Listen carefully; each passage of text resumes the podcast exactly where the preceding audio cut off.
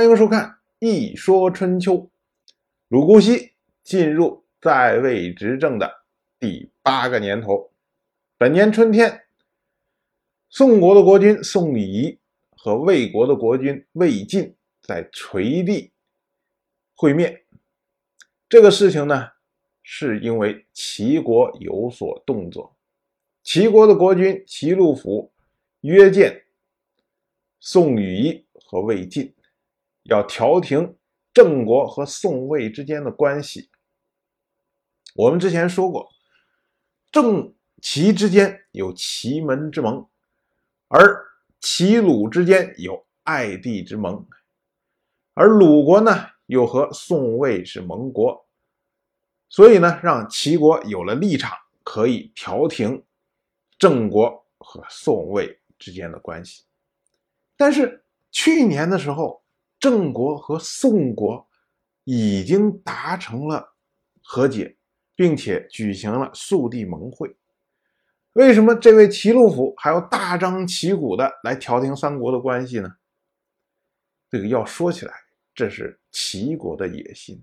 他其实是通过这件事情，希望能够介入到宋、魏、郑、鲁之间的这个事务，实际上也就是希望能够。介入中原争霸之中，当然宋国呢，他也有自己的小算盘，所以呢，宋禹就在三国定好了相会的时间之后，致送礼物给魏晋，要求在三国会面之前，两个人先行会面。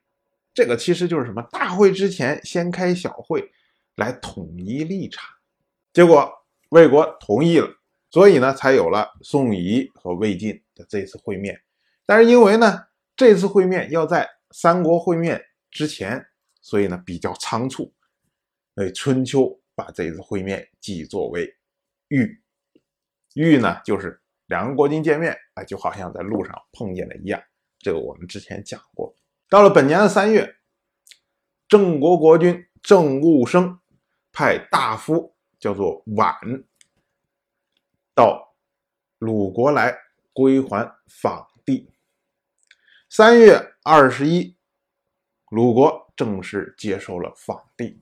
这个事儿啊，一说又推到了郑国的那位始祖，也就是西周十一任天王姬敬的弟弟姬友。姬友当时被赐封访地，是因为当时的周王室。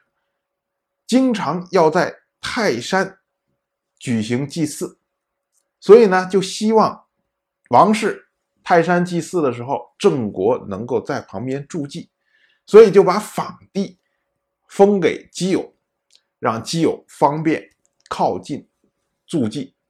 可是呢，这个泰山这个祭祀已经很多年不举行了，而访地呢，离郑国比较远。许田则是当年西周二任天王姬宋营造成周的时候，当时呢，姬宋有心迁都，从当时的镐京，也就是在今天陕西省西安附近，迁到成都，也就是今天的河南洛阳附近。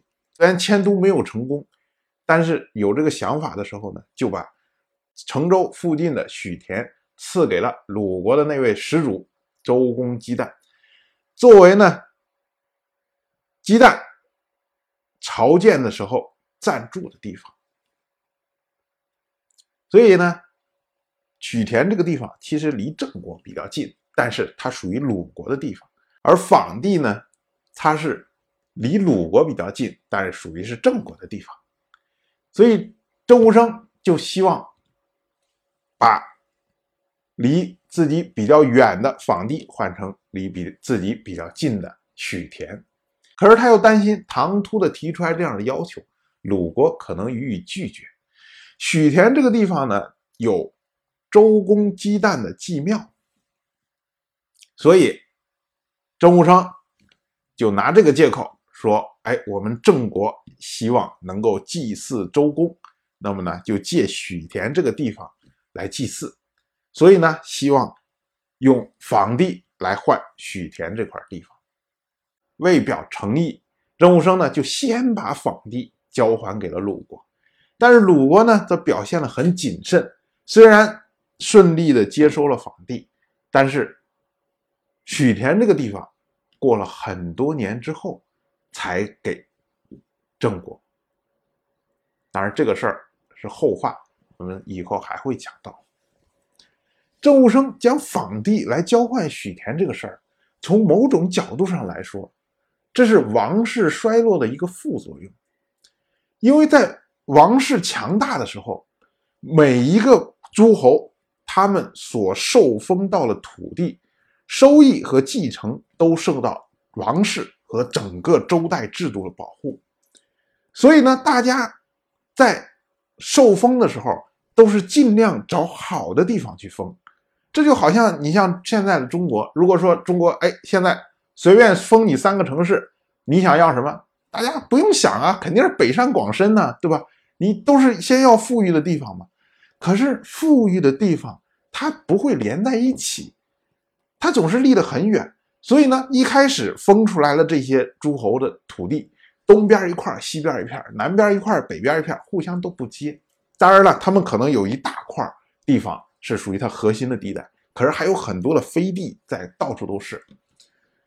但是当时的时候，因为有王室在，然后周代的整个的制度是比较完整的，所以即使是飞地这块地方的权益是可以保证的，因为有制度在保证。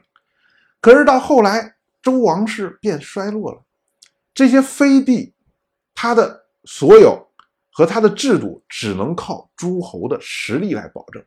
那这样的话，你离你很远的地方，如果别人去侵侵害他，你出兵要费很多的钱；不出兵呢，你的利益就会受到损失。这时候呢，大家就希望把这些飞地能够换成自己周边的地盘，这样的话呢，容易来保护，容易防守。所以到了后面，到三家分晋的时候，本来赵、魏、韩三家。都是晋国的大夫，所以呢，他们的封地也是犬牙交错。可是三家把晋国一分了之后，第一件事是什么？就是先把飞地交换成自己周边的地盘。所以，我们说郑武生的这次交换，我们就可以看出来，郑国正在积极的增强自己的实力，把这些飞地都换成自己周边的地方。这样的话呢？为了下一步的行动做准备，当然，我就这么一说，您就那么一听。谢谢收看。如果您对《一说春秋》这个节目感兴趣的话，请在微信中搜索公众号“一说春秋”，关注我，您不仅能得到《一说春秋》文字版的推送。还可以直接和我互动交流，我在那里等待您的真知灼见。